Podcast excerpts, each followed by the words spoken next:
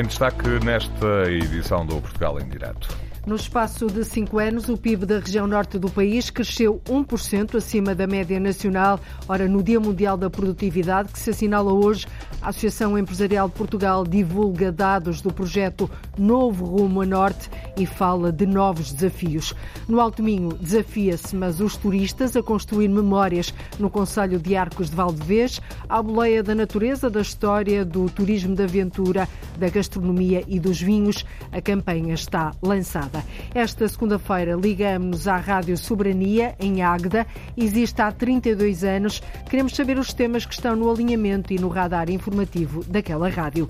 Na rubrica Os Nossos Animais Selvagens, às segundas-feiras, regressamos à Serra do Jerez à procura de uma das aves mais pequenas da Europa, a estrelinha de polpa. Não mede mais de 9 centímetros de comprimento. A Antena 1 está em simultâneo com a Antena 1 Madeira, a Antena 1 Açores e a RDP Internacional para esta edição do Portugal em direto com a jornalista Cláudia Costa. No Dia Mundial da Produtividade, que se assinala esta segunda-feira, a AEP, a Associação Empresarial de Portugal, revela alguns dados do projeto Novo Rumo Norte, que atraiu 5 mil utilizadores, 200 parceiros e 48 núcleos de empresas. Por exemplo, entre 2015 e 2020, o PIB no norte do país cresceu mais de 1% acima da média nacional. Já quanto ao emprego, no mesmo período aumentou 6,5% também acima do resto do país. Em entrevista ao jornalista Nuno Amaral, o presidente da AEP, Luís Miguel Ribeiro, realçou que continua a verificar-se um déficit na escolarização dos trabalhadores, sobretudo no que diz respeito às novas tecnologias. O projeto Novo Rumo Norte é um projeto lançado eh, já em 2015 eh, na AEP e que tinha, tinha e tem como grande propósito criar uma rede de cooperação empresarial ao nível da região norte. A cooperação esta que passa naturalmente pela cooperação entre as entidades e instituições eh, como associações empresariais, municípios, comunidades municipais, instituições do sistema científico tecnológico, porque eh, nós entendemos que a única forma de sermos eficazes e eficientes no apoio ao nosso tecido empresarial é de facto termos esta rede de cooperação que olha para a região como um todo e que permita que as empresas, independentemente da sua localização, tenham acesso ao mesmo tipo de informação, ao mesmo tipo de apoio, ao mesmo tipo de processo e projeto de capacitação e, no fundo, ao mesmo tipo de oportunidades, independentemente do local, do território onde estão. E agora que estão já na segunda edição do Novo Roma Norte, têm dados da primeira no que tem que ver com emprego e com investimento, por exemplo? No que tem a ver com emprego e com investimento, nós precisamos, por um lado, de melhorar as qualificações eh, de, dos colaboradores eh, que trabalham nos diversos setores e na indústria transformadora em particular, onde temos ainda um déficit muito grande em termos de qualificações. Se eu disser que na indústria transformadora 59% das pessoas têm como votação máxima o ensino básico, mas que genericamente as pessoas que têm votação máxima nos seus setores, o, o, o, cerca de metade das pessoas, cerca de 50% têm votação máxima o ensino básico, numa altura em que o desafio da transição digital, o desafio da transição climática, a descarbonização, eh, com a, a, necessidade de cada vez mais investirmos na tecnologia e, e em processos eh, mais, eh, mais rentáveis e mais automatizados nas nossas linhas de produção e nas nossas empresas, é na altura em que o e-commerce veio para ficar, na altura em que todo, temos que lidar com todos estes instrumentos, não temos a menor dúvida que a melhor forma de potenciarmos o emprego, um emprego de mais qualidade, um emprego onde as pessoas possam ser melhor remuneradas, é apostando na qualificação dos nossos recursos humanos, na qualificação das pessoas, porque de facto as pessoas são o maior e o melhor ativo que as empresas têm. De qualquer questão... forma, e pese embora um, esse déficit a nível de, de, de, de, literacia de que falou, uh, uh, há dados que são uh, animadores, não é? Desta primeira edição entre 2015 a 2020, nomeadamente no emprego, como falou, no investimento, mas também no PIB em volume no Norte. Sim, o PIB do Norte cresceu a um ritmo anual 1,1% acima da média do, do país Embora é bom que tenhamos a consciência que o PIB de, da região norte é cerca de 65% do PIB nacional, ou seja, que, que, é muito abaixo daquilo que é o, o PIB eh, nacional. E, por isso, e a região norte é das regiões com um PIB eh, per capita mais baixo do país e um dos mais baixos eh, da Europa. E por isso eh, é bom crescermos acima, mas precisamos ter mais ambição de, de crescer muito mais acima do que cresce o resto do país, até porque a região norte é o motor da economia nacional, é a região mais exportadora do país, é a região que mais contribui para o equilíbrio da balança comercial, enquanto no norte nós temos um superávit superior a 5 mil milhões, a balança comercial nacional tem um déficit de muitos milhares de milhões e por isso é, é esta região que nós queremos que seja ainda uh, mais competitiva, mas acima de tudo que melhore os seus indicadores e que melhor uh, contribua para o melhor nível das pessoas que cá estão. Alguns dos dados e das prioridades do projeto Novo Rumo a Norte, divulgados pelo presidente da AEP, a Associação Empresarial de Portugal, Luís Miguel Ribeiro, ao jornalista Nuno Amaral. Na próxima semana, numa conferência a realizar-se terça-feira, dia 28, são apresentadas as conclusões deste programa que quer apoiar o crescimento de micro e médias empresas no norte do país. A região centro tem agora 18 câmaras que podem ajudar a prevenir e a combater fogos. Esta segunda-feira foi apresentada na Serra da Boa Viagem, na Figueira da Foz, um novo dispositivo que faz parte do Sistema Integrado de Videovigilância para a Prevenção de Incêndios Florestais de Ana Craveiro. O sistema tem, neste momento, 18 câmaras que vigiam a região centro. Nos bombeiros sapadores da Figueira da Foz estão instaladas quatro câmaras que vigiam e detectam colunas de fumo, como explica o comandante Nuno Pinto. Nós, no, na nossa central, temos acesso às quatro câmaras que abrangem tudo aquilo que é o território do município da Figueira da Foz, complementado por um protocolo que foi feito entre a Câmara Municipal e os bombeiros voluntários, que eh, vai cobrir toda aquela área que não eh, é abrangida por esta um, videovigilância que cobre 95% do nosso território. Digamos que neste momento nós temos, eh, podemos dizer que temos quase 100% do, do, do, nosso território coberto por uh, vigilância e detecção de incêndios. Para além desta questão da vigilância e detecção, este sistema também nos permite, uh, em termos de uh, ocorrências, ajudar naquilo que é o apoio à decisão, isto é, nas respostas operacionais. Também podemos utilizar estas ferramentas para, para tomar as decisões adequadas e em função daquilo que é a ocorrência. O sistema de videovigilância para a prevenção de incêndios junta duas comunidades intermunicipais, a região Centro e Viseu Dão Lafões. O secretário executivo da CIM da região Centro, Jorge Brito, sublinha que com esta iniciativa há um aumento da capacidade de decisão em casos de incêndio. Portanto, isso é um sistema eh, de videovigilância florestal com detecção eh, noturna e diurna e também com um sistema de detecção automática de incêndios florestais. Eh, é o maior sistema de videovigilância florestal já implementado no nosso país, é uma parceria entre a CIM Região de Coimbra e a CIM de Viseu de Lafões.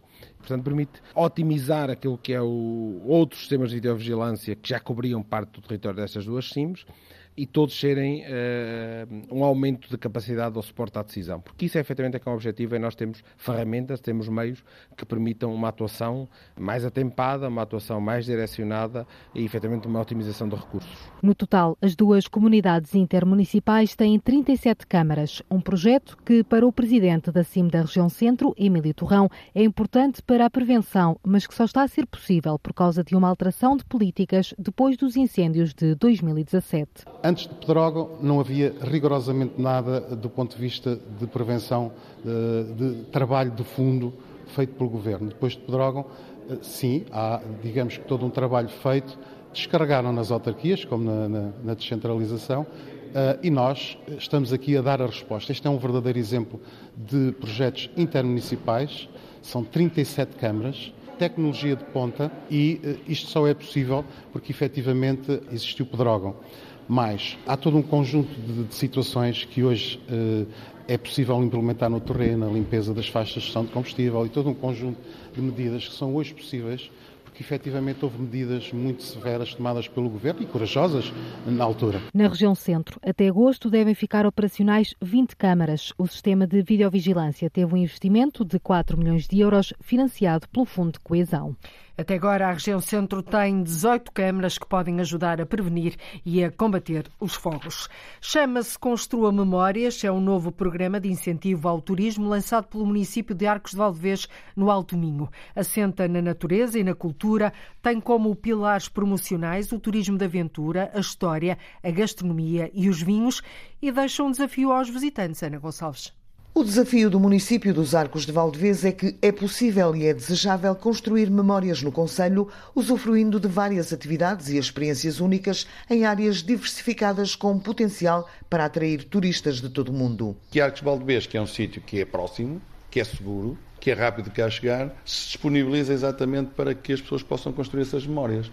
Uh, possam construir essas memórias porque temos uma natureza fabulosa, espetacular e ao mesmo tempo cheia de grandes referências. Uh, relembro o Parque Nacional Peneda Jerez, a Reserva Mundial da Biosfera, a, a, a paisagem uh, cultural de, de Sistelo, ou então as questões relacionadas com, com, com a história, Passos de Giela, a Senhora da Peneda, o Largo do Eiró aos Espigueiros de Soajo, ou então o facto de estarmos associados à Fundação da Nacionalidade, portanto, Arcos de Valdevez, onde Portugal se fez. João Manuel Esteves, presidente da Câmara dos Arcos de Valdevez, falta acrescentar o outro pilar do turismo, a gastronomia e os vinhos, a carne cachena, o charuto dos Arcos e o vinho verde da região, e a campanha turística Construa Memórias nos Arcos de Valdevez está lançada. Dirigimos-nos a quem? Dirigimos-nos essencialmente às pessoas que gostam de construir memórias e de repente a gente é confrontada, mas quem é que gosta de construir memórias? E nós achamos que gostam todos de construir memórias.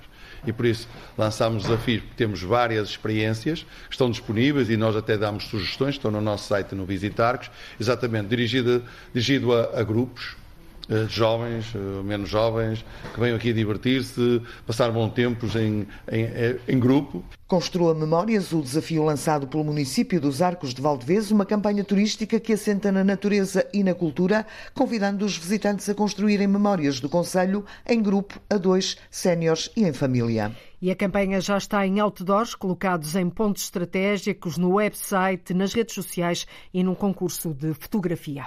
Na praia, eu bebo água da torneira. Esta, este é o nome de uma campanha de sensibilização e incentivo ao consumo de água da torneira que arranca amanhã nas praias do Conselho de Oeiras, o dia em que começa precisamente o verão. A iniciativa tem início na praia de Caxias. Os serviços de água e saneamento de Oeiras e Amadora tentam desta forma sensibilizar sensibilizar e incentivar a população ao consumo da água da torneira. O objetivo é reduzir os custos ambientais devido ao recurso de água engarrafada. Mais tarde, a iniciativa vai estender-se aos jardins e também aos transportes dos dois municípios. Mas amanhã, Arlinda Brandão, é dia de distribuir água fresca da torneira, copos e chapéus na praia.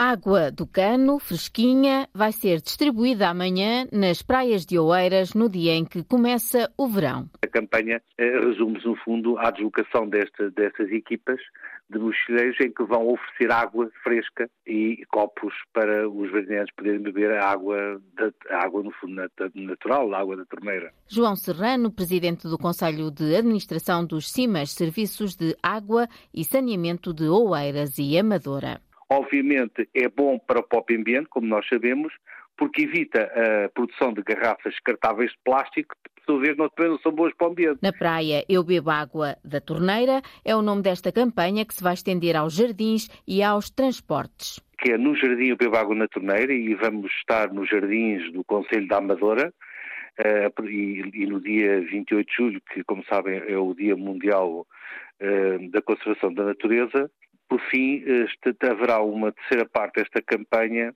que é nos transportes eu bebo água na torneira e aí vamos fazer uma campanha nos conselhos de Oeiras e Amadora a propósito da Semana Europeia da Mobilidade que ocorrerá no mês de setembro. Ao beber-se água da torneira, poupa-se na carteira. E João Serrano, presidente do Conselho de Administração dos CIMAS de Oeiras e Amadora, não tem uma resposta pronta quando lhe perguntamos porque é que mesmo assim há tanta gente a comprar água engarrafada. Não sei, confesso que não consigo encontrar uma justificação objetiva. Até porque, do que sai da torneira, a qualidade é garantida. Será então uma questão de sabor ou de acesso a essa água de forma mais prática? Há necessidade que as pessoas têm muitas vezes de ter água à mão e, não têm muitas vezes uma torneira para utilizarem para beberem a própria água. Mas também falam do sabor. Eu acho que é uma falsa questão, porque, bom, vamos lá ver, efetivamente a água engarrafada tem, se calhar, um sabor diferente da água da torneira mas, sob o ponto de vista de qualidade, a água da, da torneira, nomeadamente aqui produzida por Simas, é de excelentíssima qualidade. Aqui pretende-se incentivar as pessoas para beberem água da torneira, mas há ainda as entidades e empresas que têm que ser sensibilizadas. Nós também cedemos regularmente garrafas e instrumentos para que os, as câmaras municipais e os outros organismos públicos possam, por exemplo, nas suas reuniões, uh, utilizarem a água da torneira, não é? Em detrimento da água engarrafada. O apelo dirige-se a todos. Portugal é um dos países da Europa com maior consumo per capita de água engarrafada. Está-se a ver o plástico que é necessário com custos para o ambiente. Na praia Eu Bebo Água da Torneira é o nome da campanha que arranca amanhã nas praias do Conselho de Oeiras. A comunidade intermunicipal de Viseu, Dão Lafões, está a instalar pelos 14 municípios da região armadilhas para detectar e combater a vespa asiática. A detecção precoce é considerada essencial, já que se trata de uma espécie invasora e destruidora da atividade agrícola. O secretário executivo da CIM, Nuno Martinho, diz que o processo está a ser acompanhado acompanhado pelos especialistas da Universidade de Coimbra, já que também é importante estudar o comportamento e a dispersão da vespa velutina no território. Há necessidade de, além do, do, do combate, haver um estudo e uma monitorização de como é que é este, como é que esta espécie se, com, se comporta no território e como é que é a sua dispersão por cada um dos municípios. Nos últimos dias já foram colocadas 50 armadilhas. Até ao final do mês de julho, nos 14 municípios da região de Viseu, Dão Lafões, vão ser colocadas 1.500. Esta iniciativa envolve a população e outras instituições. Para fundamentalmente haver aqui um trabalho em rede, não só dos municípios, mas também de outro conjunto de, de parceiros que para nós eh, são fundamentais para termos aqui um combate e uma detecção precoce uh, a esta espécie. Queremos também envolver, obviamente, a população, eh, mas não só as organizações de apicultores, associações e cooperativas, também de caça, também de produtores florestais, de bombeiros, de sapadores florestais. 14 municípios da região de Viseu e de Dão Lafões empenhados em combater a vespa asiática, um investimento de 300 mil euros destinados a prevenir e a controlar esta espécie. Há ou não há dívida? Os deputados do Partido Socialista eleitos por Vila Real querem que a Ministra da Saúde, Marta Temido, esclareça se existe uma dívida de um milhão de euros por parte do Centro Hospitalar de Trás-os-Montes e Alto Douro às corporações de bombeiros do Distrito. Na semana passada, em sede de audição da Comissão de Saúde, o Presidente da Liga, António Nunes, disse que a unidade hospitalar mantém essa dívida de um milhão de euros e que registra o maior atraso de pagamento a nível nacional ou seja, 11 meses. Fátima Correia Pinto, deputada socialista pelo Círculo de Vila Real, dá voz ao requerimento enviado a Marta Temido. Achamos que devíamos confirmar se de facto este atraso que foi referido que seria cerca de 11 meses e de 1 milhão de euros, se de facto se concretiza Uh, e que medidas serão tomadas para que um, o mais tarde possível seja resolvido, seja diminuído este atraso, porque de facto estas associações humanitárias já atravessam diversas dificuldades, uh, nomeadamente no que diz respeito ao aumento do, do, preço dos combustíveis, uma vez que realizam um, ah, diversos inúmeros transportes uh, urgentes, mas também não urgentes, para, para consultas, para tratamentos, que são essenciais para os habitantes desta região Uh, e, portanto, têm diversas dificuldades e que serão agravadas certamente com este atraso que existe no, no pagamento. Pelos 14 conselhos do Distrito de Vila Real espalham-se 26 corporações de bombeiros que se queixam de não receberem os serviços de transporte de doentes há cerca de um ano, um atraso que está a deixá-los numa situação financeira muito complicada, isto numa altura em que o preço dos combustíveis não para de aumentar. Há um investidor interessado em abrir uma fábrica de conservas de peixe na Zona Franca da Madeira, localizada na Vila Pescatória do Caniçal. E há também interesse do Governo Regional em dar seguimento a esse projeto. O objetivo é fazer face ao excesso de captura de chicharro, também conhecido por carapau, e de cavala nos mares da Madeira. Cláudio Ornelas. Longe vão os tempos em que a indústria conserveira tinha relevo na região. E se atualmente a Madeira não tem qualquer fábrica de conservas, em breve poderá vir a ter. Isso mesmo garantiu a Antena 1 Jacinto Silva, presidente da Copesca Madeira. Uma vez que há excesso de Ruana, Cadala, que houvesse uma indústria para fazer a conserva do charro de cavalo, e já fiz a ver à Secretaria e ao Sr. Presidente do Regional que isto seria uma ótima ideia, de maneira que já apareceu uma pessoa interessada de fora para fazer essa fábrica na Zona Franca. Mas ainda não há prazos, ou seja, qual é o ponto de situação? Eh, neste momento, o que posso dizer é que o senhor foi aceito, bem aceito, o conserveiro, e que, no conhecimento que eu tenho da Secretaria, as coisas estão bem encaminhadas para isso. Jacinto Silva enaltece o papel da Copesca na valorização do preço da cavala. A cavala é toda exportada para a África do Sul. O secretário depois entendeu que a ideia era boa e, de momento, já conseguimos exportar um contentor de cavalo. Nesta altura não é muito abundante, a captura da cavalo é mais nos meses de inverno, estamos com 7 toneladas de cavalo já em estoque para, para exportar. Portanto, o contentor é sempre de 30 toneladas, de maneira que devemos capturar mais 20 e tal toneladas para fazer o contentor. Valorização do pescado que já se faz sentir nos bolsos dos pescadores. 30 toneladas a 50 cêntimos são 15 mil euros. 15 mil euros a dividir por três embarcações dão 5 mil euros cada embarcação. Depois é dividido pelos pescadores. Houve mais uma margem de sempre mais de 30% no rendimento deles. O preço da cavala vendida em lota valorizou 156% nos primeiros cinco meses deste ano, comparando com o período homólogo do ano anterior. A cavala tem vindo, de facto, a ser valorizada, é uma, uma das espécies mais comuns nos mares da Madeira.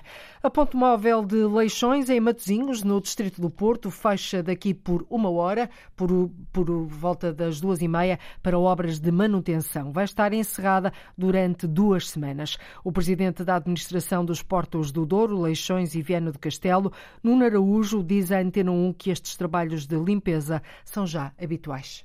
Da ponte são, eh, para ser acionados, são utilizados alguns cilindros. Portanto, estes cilindros carecem de uma manutenção preventiva um, regular. Portanto, esta manutenção estava prevista, portanto, são o que faz subir e descer o tabuleiro, portanto, são estes cilindros, e tem que ser substituído. Portanto, é uma operação de rotina, mas que inviabiliza o funcionamento da ponte, porque acaba por ser uma operação complexa e que obriga que os tabuleiros estejam abertos. A ponte móvel de Matosinhos vai estar fechada durante duas semanas, deve reabrir no início do próximo mês de julho, mas se não se registarem precalços, os prazos podem ser encurtados. Temos que nos relacionar com, com, com as pessoas e colocamos sempre um prazo que, que nos dê de alguma forma a segurança de que naquela data nós podermos reabrir. A minha expectativa é que possamos até com alguma antecedência poder uh, colocar a ponte em funcionamento, mas logo veremos como é que as, operações vão decorrer. Aconteceu já no passado, em algumas circunstâncias, de alguns elementos têm que ser retirados fora para proceder a esta operação de manutenção, um, uh, tornar a operação mais complicada, vá. já aconteceu em alguns momentos mas uh, nos nossos antecedentes dizem que nós cumprimos os prazos. A minha expectativa é que essas duas semanas serão mais que suficientes para fazer esta intervenção. Enquanto a ponte estiver em obras, o presidente da APDL, da Administração dos Portos do Douro, Leixões e Viana do Castelo, Nuno Araújo, diz que fica assegurado de forma gratuita o transporte entre Matozinhos e Lessa da Palmeira. Das 7 até às 22 acontece 10 em 10 minutos e depois, durante a noite, das 22 às 7 da manhã, acontece de 20 em 20 minutos. Estes autocarros que nós alugamos para fazer este serviço permite que as pessoas possam trazer as bicicletas dentro do autocarro que vão fazer a circulação pela A28 e depois eh, deixam eh, na outra extremidade da ponte móvel e vice-versa. É? Portanto, é um serviço de vai e vem, eh, no fundo, que faz este hum, transporte dos passageiros. Vai ser assim durante as próximas duas semanas. Prevê-se alguma dificuldade em termos de trânsito. A ponte móvel de Leixões em Matosinhos vai estar fechada para obras de manutenção. O transporte é feito em autocarros. Já o trânsito automóvel será desviado pelo viaduto da A28. O maranho da Sertã é, a partir de hoje, um produto de indicação geográfica protegida e a sopa de pedra de Almeirinha, a famosa sopa de pedra, ganhou o estatuto de especialidade tradicional garantida. São distinções reconhecidas pela Comissão Europeia. O maranho apresenta a forma de um estômago, é produzido no Conselho da Sertã, em Castelo Branco, tem um sabor onde se evidencia a hortelã, carne de ovelha ou de cabra, misturadas com presunto ou chouriço.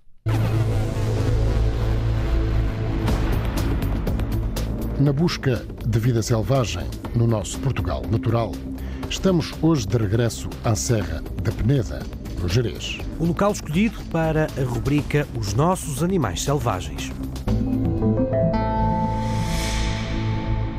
Uma da tarde, 40 minutos em Portugal continental e na Madeira, menos uma hora nos Açores, está ligado ao Portugal em Direto, o programa que liga o território de uma ponta à outra. E está na altura de nos ligarmos à Rádio Soberania, desta vez em Águeda. Existe há 32 anos, tem três blocos informativos, ao meio-dia, às três da tarde e às seis da tarde também. Trabalham em todo o distrito de Aveiro, cobrem todo o distrito de Aveiro, mas com um enfoque especial e uma maior incidência em Águeda e Aveiro. Em direto tenho o jornalista e locutor da Rádio Soberania, Ricardo Abrantes. Muito boa tarde, Ricardo. Bem-vindo. O projeto, um dos temas que está no vosso radar informativo hoje é o projeto do eixo rodoviário Aveiro-Águeda, que foi já adjudicado.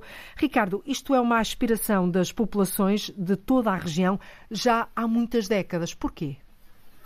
É verdade, eh, Cláudia Costa, muito boa tarde, boa tarde ouvintes eh, da Antena 1. De facto, é um projeto eh, que surge já há algumas décadas atrás e que agora parece ver-se à luz do dia.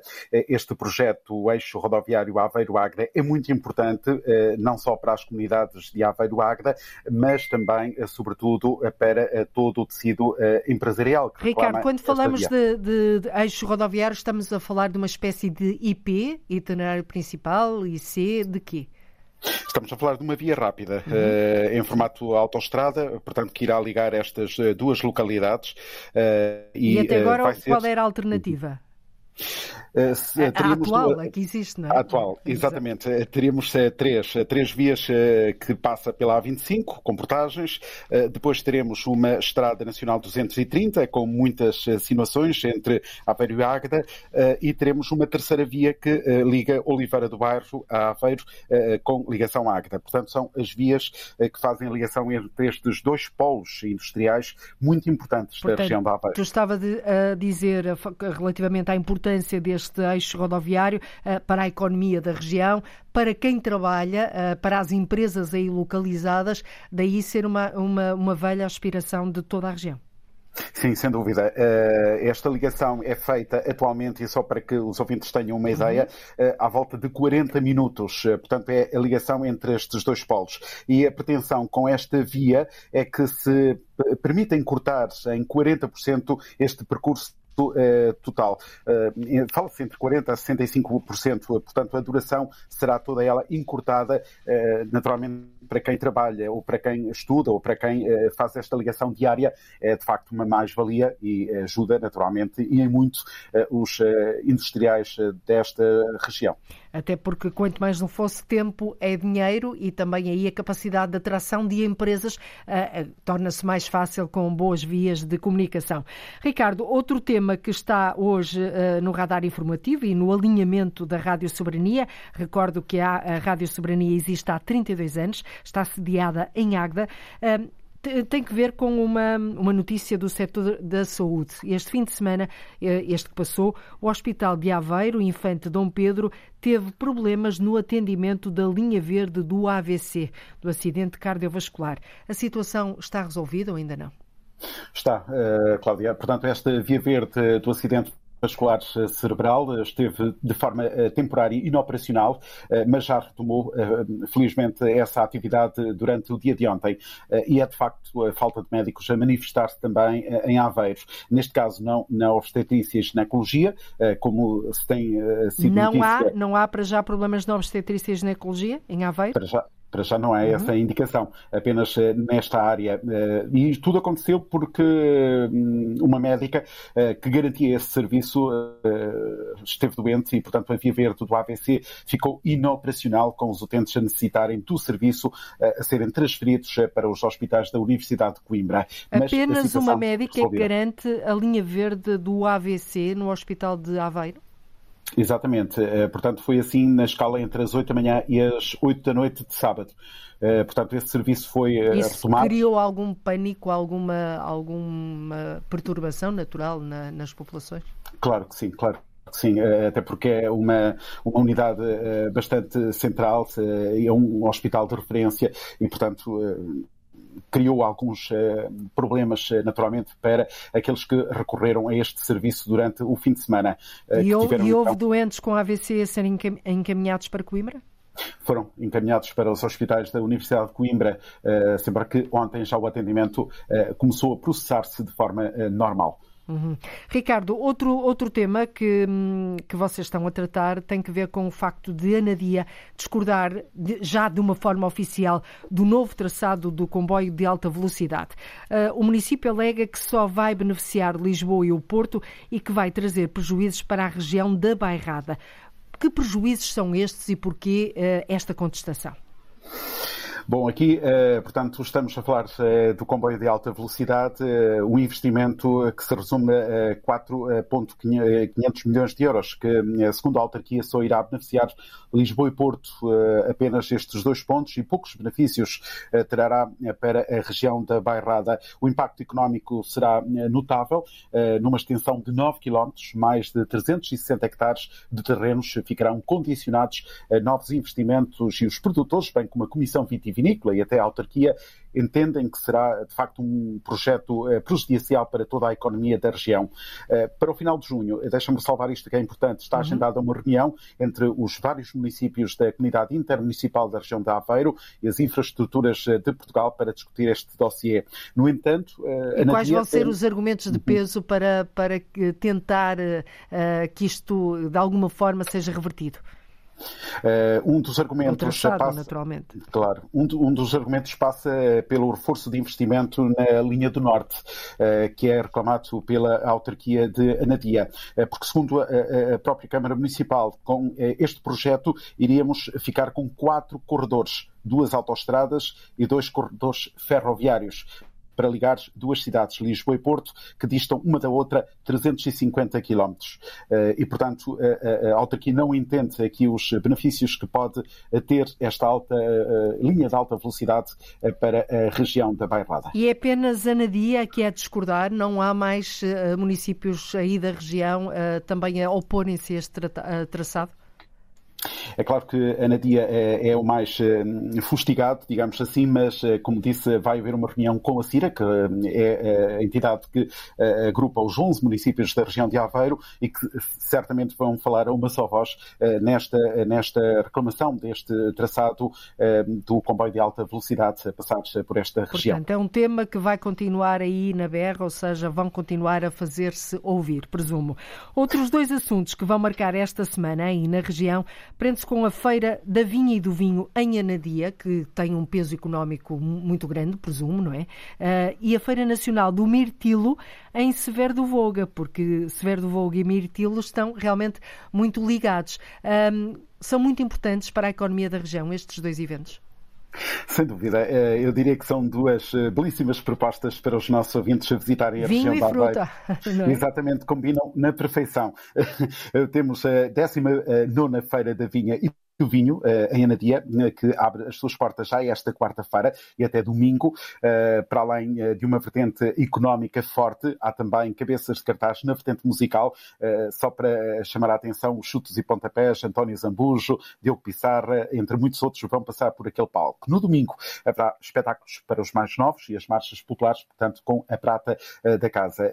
e a autarquia já confidenciou que vai ser a melhor edição de sempre, porque de facto as pessoas estão uh, desejosas por regressar uh, ao convívio natural, já há dois anos com a pandemia que não nos permitia isso. E qual é o impacto outra... que normalmente esta feira tem na economia da região? Muito forte, eh, porque de facto os vinhos da Bairrada têm tido um caminho eh, bastante ascendente eh, e esta feira é uma montra bastante importante para os produtores e comercializadores do vinho desta região demarcada. Portanto, é, é de facto um ícone desta uhum. região, esta feira. Sem depois dúvida. temos o Mirtilo. O Mirtilo, exatamente. Em Severo é feira... Exatamente, porque é a capital do mirtilo, é a Feira Nacional deste antioxidante que vai acontecer em Severo de Voga. É a 14 edição que vai ter três dias de intensa atividade e tudo vai concentrar-se no Parque Urbano da Vila. E a sexta-feira será o ponto de partida desta Feira Nacional que é organizada eh, pelo município eh, de Severo do Volga. Ricardo, e esta Feira Nacional do Mirtilo, sendo Severo do Volga, como disseste, a capital do mirtilo, deste fruto pequenino, mas que eu acho que cada vez mais uh, tem, tem apreciadores uh, em Portugal, uh, também tem um peso económico considerável na região? Claro que sim. Eu diria que o vinho para, para, para a zona da Bairrada uh, e o mirtilo nesta zona de Severo de Voga, a zona mais interior do distrito de Aveiro, é, é um ponto uh, bastante importante para a economia uh, da região, para a economia local, porque de facto o mirtilo é abundante nesta região e é portanto, ele, eh, sendo ele eh, também eh, o distintivo desta feira, claro está, é importantíssimo, é importantíssimo este, esta, esta feira para a dinamização da economia e, naturalmente, do próprio Conselho. Ricardo, temos menos de um minuto para o final da nossa conversa. Queria apenas perguntar-te isto e peço-te uma resposta breve. A Rádio Soberania em Águeda, já que eu disse, existe há 32 anos. Como é que tu a defines? É uma rádio de proximidade, uma rádio que dá ao vosso público aquilo que as outras rádios nacionais não dão, nem, nem conseguem cobrir? Pelo menos é essa a pretensão, que tentamos a proximidade junto das populações e, como disseste, com maior enfoque na zona de Aveiros e também de Águeda. Estando sediada em Águeda, dispomos há uns anos de um estúdio também em Aveiro, que aproxima ainda mais esta uhum. estação da, da, da, população e acompanha eh, de perto aquilo que vai marcando o pulsar eh, desta, eh, desta região. Em termos musicais, é uma rádio muito específica, ela está virada para, portanto, a vertente romântica política. Eh, portanto, é esta a linha eh, que esta rádio eh, traçou já há uns anos e é esta a linha que estamos a seguir. E é com esta música romântica então que nos despedimos e que embala esta conversa. Ricardo Abrantes, jornalista, locutor da Rádio Soberania em Águeda, muito obrigada por nos teres ajudado e partilhado connosco o vosso alinhamento de hoje. Boa tarde e obrigada. Obrigado, Cláudia. Um bom trabalho.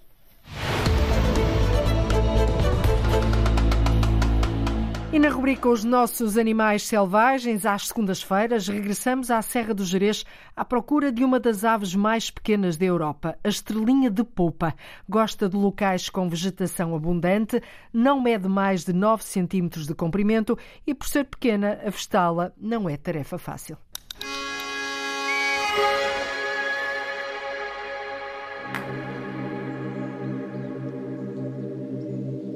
Na busca de vida selvagem no nosso Portugal natural, estamos hoje de regresso à Serra da Peneda, no Jerez.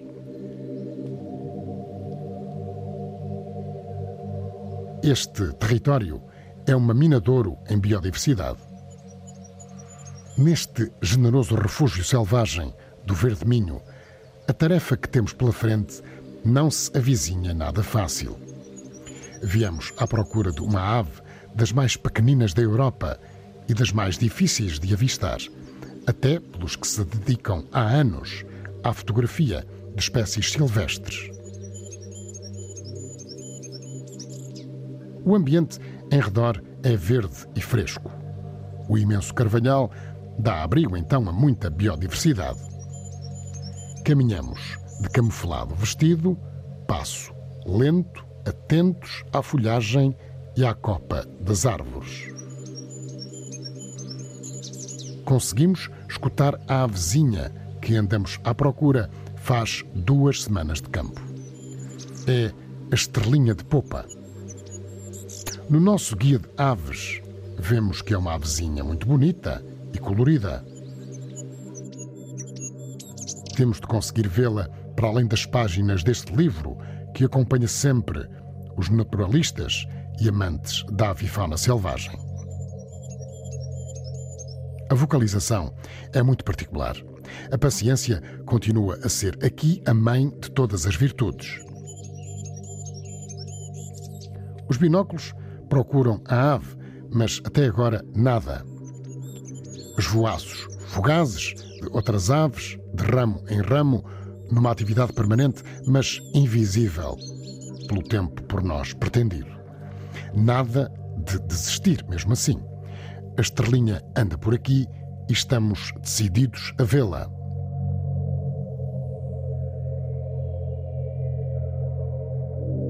A tarde vai a meio e não há calor. O verde em redor abraça a nossa aventura e a nossa atenção permanente a tudo o que mexe ou parece mexer. A determinada altura, o olhar fixa-se numa ave que nos parece ser o troféu pretendido nesta observação. É a estrelinha de popa. E que linda é! Pequenina, muito pequenina de facto, não mede mais de 8 a 9 centímetros. São 5 gramas, pelo que sabemos, de avezinha, a mais pequena da Europa. A plumagem é esverdeada, o bico preto e fininho. Os olhitos até são grandes para o tamanho da cabecinha. E lá está o penacho amarelo na cabeça que se eleva de vez em quando, enquanto canta e encanta. As asas pequeninas têm listas brancas e pretas voa rapidamente em busca de insetos e por vezes voa e regressa em menos de um segundo ao ramo em que se encontrava. É uma avezinha fascinante. Num ápice, como apareceu, desaparece. No ar, o som de outras estrelinhas de popa a completar o cenário na nossa aventura selvagem de hoje pelo Parque Nacional da Peneda Jerez. Fica certamente a vontade de regressar em breve, com mais tempo, para tentar fotografar mais de perto esta ave encantatória e pequenina que habita preferencialmente as zonas de floresta. Os Nossos Animais Selvagens é uma rubrica de Luís Henrique Pereira com sonoplastia e pós-produção áudio de João Barros, Edgar Barbosa, Rui Fonseca e Rui Coelho. Uma rubrica que pode ouvir de resto a qualquer hora na RTP Play. Depois de 15 anos encerrados, está reaberto ao público o cinema do aeroporto de Santa Maria, nos Açores.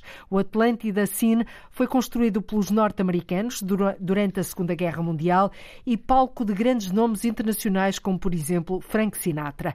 Encerrado desde 2007, devido à elevada degradação do edifício, esteve em obras durante alguns anos, acaba de ser inaugurado António Pacheco. Depois de muitos avanços e recuos, foi inaugurada a nova sala de cinema do aeroporto de Santa Maria, com menos duas centenas de lugares disponíveis e sem a famosa boca de cena em formato de cinemascope, o Atlântida Cine abriu as suas portas. É com muita alegria que nos encontramos aqui hoje a inaugurar o Atlântida Cine, decorridos 15 anos após o seu encerramento. No passado, este cinema configurou a vontade e o empenho das tropas norte-americanas de se sentirem em casa, sendo um local de lazer e entretenimento. A secretária regional da Educação lembrou os tempos áureos do cinema onde atuaram figuras como Amália Rodrigues ou mesmo Frank Sinatra. Sofia Ribeiro quer um futuro risonho para a nova sala depois do esforço feito para a sua conclusão. Em pouco mais de um ano e meio de governação, e apenas um com orçamento próprio, o 13º Governo dos Açores equipou este espaço, habilitando para a exibição de filmes.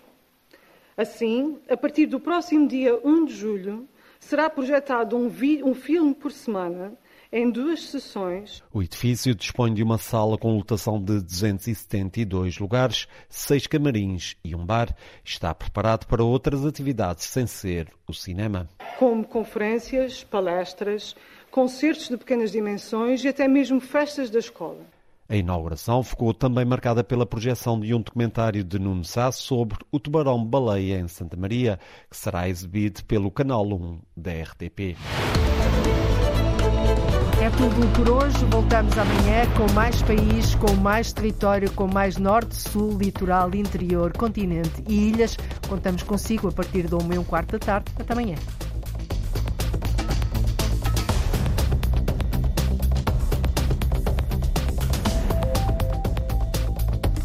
Portugal em direto, edição de Cláudia Costa.